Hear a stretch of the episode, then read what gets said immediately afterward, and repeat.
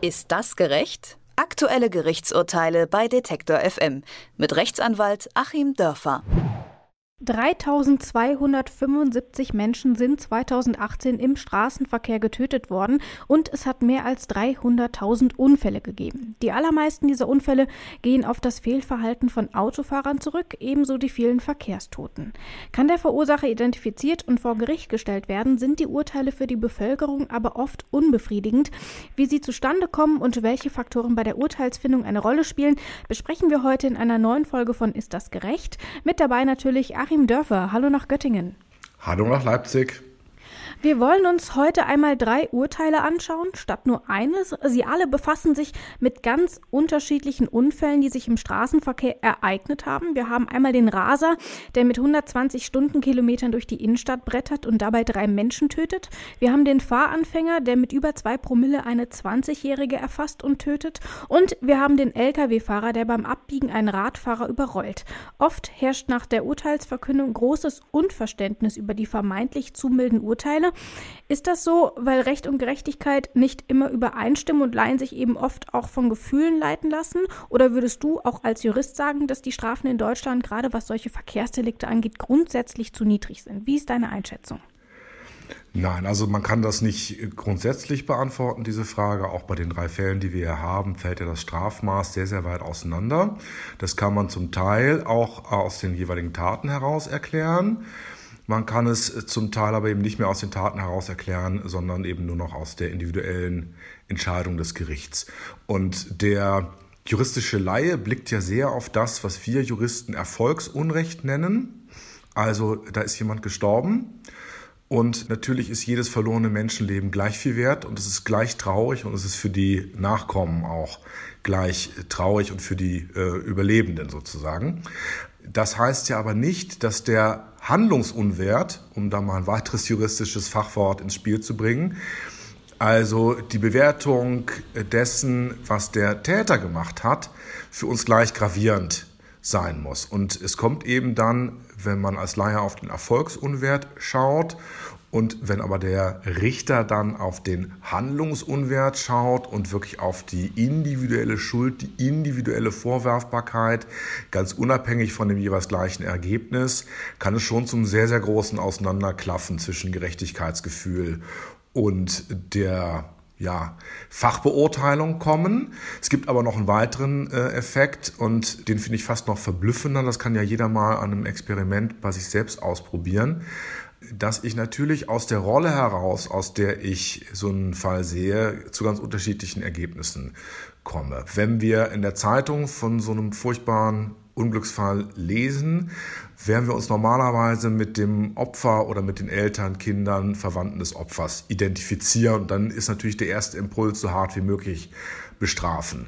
Äh, nur möge sich mal jeder selber fragen, ob er immer mit angepasster Geschwindigkeit fährt ob er nicht vielleicht doch schon mal gekifft oder äh, Alkohol getrunken hat, bevor er Auto gefahren ist. Und ähm, wenn man sich dann angesichts desselben Geschehens vielleicht mal in die Rolle begibt, dass man der Täter ist, kommt man da komischerweise zu ganz anderen Schlüssen. Ja, wenn man dann selber der Täter ist, dann sieht man das Ganze nämlich genau umgekehrt und dann ist es der böse Staat, der viel zu hart bestraft. Wir schauen uns deswegen auch mal ganz unterschiedliche Verkehrsdelikte und eben auch Urteile an, um mal so ein bisschen heraussezieren zu können, wie es dann eigentlich zu solchen Urteilen kommt und ob die dann in dem Fall auch in deiner ähm, Ansicht gerecht waren. Kommen wir mal zum ersten Urteil. Ein 62-Jähriger rast mit etwa 120 Stundenkilometern durch München, fährt ungebremst auf einen Kleinwagen auf. Drei Menschen sind am Ende tot und das Gericht entscheidet auf vier Jahre Haft und lebenslanges Fahrverbot. Das war in diesem Fall selbst eine höhere Strafe Strafe als von der Staatsanwaltschaft gefordert, aber eben auch eine Bewährungsstrafe wäre im Bereich des Möglichen gewesen. Und gleichzeitig wird bei solchen Prozessen mittlerweile schon über den Straftatbestand des Mordes diskutiert. Birgt ein solches Rasen denn immer auch rechtlich gesehen einen gewissen Vorsatz, dass man das eben auch ein bisschen höher bewerten kann oder wie ist das hier einzuschätzen? Ja, das ist eben die ganz, ganz schwierige, spannende Frage, an der wir im Moment sind. Angefangen hat das so äh, medienwirksam jedenfalls das Landgericht Berlin vor einigen Jahren. Da ging es eben auch um einen Raserfall, wo zwei Leute ein Rennen in Anführungszeichen gefahren sind in der Innenstadt und es ist eben ein Dritter dabei zu Tode gekommen. Hm, da ist erstmalig wegen Mordes verurteilt worden, also wegen einer Vorsatztat. Das Ganze ist dann zum Bundesgerichtshof hochgegangen, da aufgehoben worden, liegt jetzt zur neuen Verhandlung wieder beim Landgericht. Und genauso ist es hier in dem vorliegenden Fall auch, dass äh, durchaus auch Opfervertreter und die Nebenklage in den Plädoyers auch gefordert hat, wegen einer Vorsatztat hier zu bestrafen und nicht wegen einer Fahrlässigkeitstat. Und das ist dann die ganz, ganz schwierige Frage, dass beides begrifflich voneinander abzugrenzen an dem Punkt. Es gibt ja immer so Merksätze für Juristen, also die grobe Fahrlässigkeit, die bewusste Fahrlässigkeit sogar, wäre dann zu sagen, na ja, das ist jetzt hochgefährlich, was ich hier mache, es wird aber schon gut gehen. Und ähm, man lehnt also ein Ergebnis, ein negatives Ergebnis noch irgendwie ab. Und der Vorsatz ist dann, wenn es einem letztlich dann doch recht und billig ist, dass irgendwas passiert, das ist dann eben nicht mehr, dass es wird schon gut gehen, sondern das, na wenn schon, so die Faustformel für den Jurist im Jurastudium. Also ich rase hier und ich sehe ganz genau, halte es für möglich, dass jemand dabei sterben kann und sage mir nicht, es wird schon gut gehen, sondern ich sage mir, na wenn schon. Und an dieser kleinen Abgrenzung kann man schon sehen, das ist nachher ganz, ganz schwer nachzuweisen. Wir müssen eigentlich aus den äußeren Umständen darauf schließen.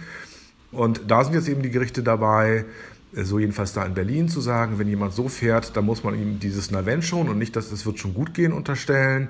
Und es hätte durchaus auch einiges dafür gesprochen, jetzt hier bei unserem ähm, Fahrer, der an der Ampel dann Menschen tötet, nachdem er mit ja, 120 bis 130 innerstädtisch fährt, davon auszugehen, dass er auch Navent schon gesagt hat.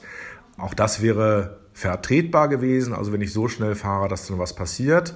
Im Ergebnis spielt es vielleicht gar nicht so eine große Rolle, weil man dann natürlich auch bei einer fahrlässigen Tötung vom Strafrahmen her das sehr, sehr weit ausschöpfen kann. Und ich will noch auf ein weiteres ganz grundsätzliches Problem eingehen, was mir so durch den Kopf ging in der Vorbereitung auf diese Sendung. Also wenn wir dann davon ausgehen, dass äh, wenn ich in der Stadt doppelt so schnell fahre, wie es erlaubt ist, äh, man dann äh, im Fall, dass jemand stirbt, einen Totschlag oder einen Mord zu prüfen hätte dann würde das ja auch all die Fälle betreffen, wo Leute mit 60 km/h ähm, durch eine Tempo-30-Zone fahren und dabei jemanden totfahren. Und es würde sogar die Fälle betreffen, wo jemand mit 60 km/h durch eine Tempo-30-Zone fährt und niemanden totfährt. Denn es gibt sogar den eventualvorsätzlichen Versuch.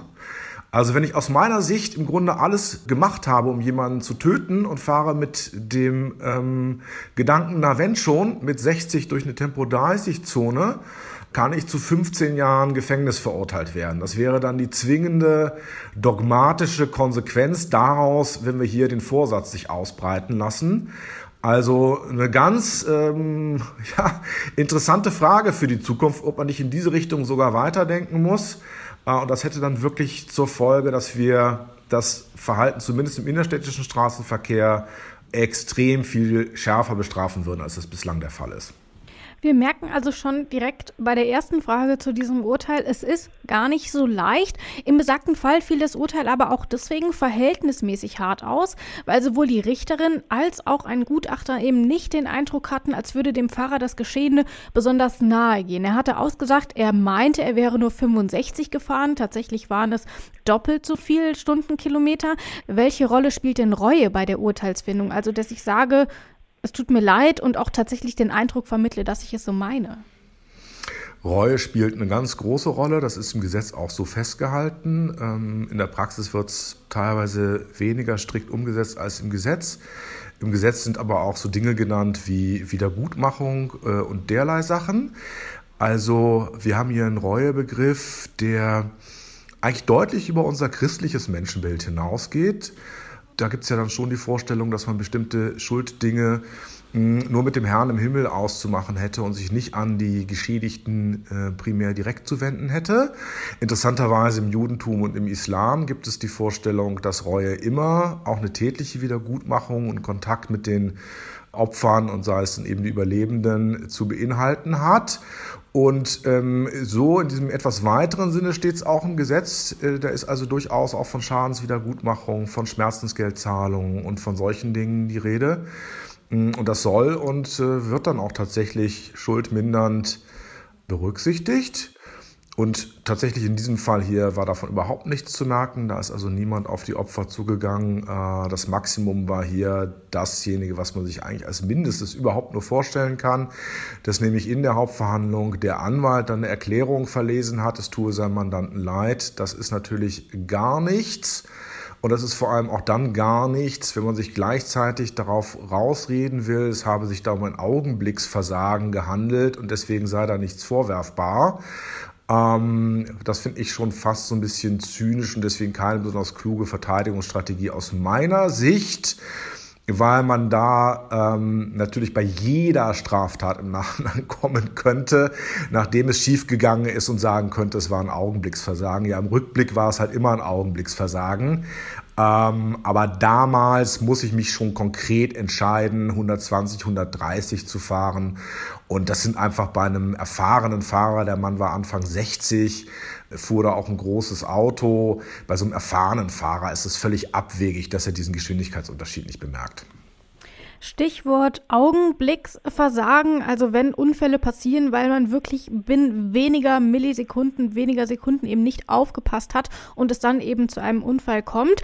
Da sind wir auch schon beim anderen Fall. Ein Lkw-Fahrer übersieht beim Abbiegen einen siebenjährigen Jungen. Das Kind stirbt. Normalerweise gibt es dafür 90 Tagessätze Geldstrafe. In diesem Fall wurde eine sechsmonatige Bewährungsstrafe ausgesprochen sowie eine einmalige Zahlung von 500 Euro. Oft entscheiden eben nur wenige Sekunden Minuten darüber, ob es zu einem Unfall kommt. Fallen die Strafen deswegen auch so milde aus, verhältnismäßig eben Fehler passieren, so nach dem Motto? Ja, ich glaube, das spielt so ein bisschen eine Rolle. Und äh, da spielt eben auch eine Rolle, dass äh, ein großer Teil der Bevölkerung, so auch die Richter, sich mit so einer Tat identifizieren können. Nicht im positiven Sinne, aber im Sinne von, ups, das hätte mir aber auch passieren können. Und deswegen Natürlich ist es so, dass die Strafen milder ausfallen, wenn der, ja, diejenigen, die es zu entscheiden haben, dem Täter in gewisser Weise emotional so ein bisschen nahe stehen, wie ich es beschrieben habe. Hier finde ich die Strafe allerdings im Ergebnis zu mild, wenn ich das mal sagen darf, weil für mich dann an der Stelle eben auch das Erfolgsunrecht einfach viel, viel, viel zu groß ist, als dass man hier mit sechs Monaten auf Bewährung und 500 Euro Geldstrafe davon käme. Das bedeutet ja im Ergebnis, wenn keine weiteren Strafen hinzukommen, die Bewährung dann eben irgendwann aufgehoben wird, kommt jemand mit 500 Euro Geldstrafe davon. Das ist so viel wie beim ja, Rotlichtverstoß nach mehr als einer Sekunde und noch ein bisschen was obendrauf. Ähm, das ist völlig lachhaft, finde ich, angesichts dessen, dass der Lkw-Fahrer hier eben doch massiv gegen Sorgfaltspflichten verstoßen hat. Das Augenblicksversagen ist eben hier mehrere Sekunden lang gewesen. Der Gutachter hatte festgestellt, dass er ähm, seit mehreren Sekunden schon nicht in den Seitenspiegel geguckt hatte und dann abgebogen ist und ich weiß es einfach, dass wenn ich abbiege, da Radfahrer und Fußgänger sein können und ich muss es einfach einbeziehen. Wir alle kennen ja vielleicht diese Situation.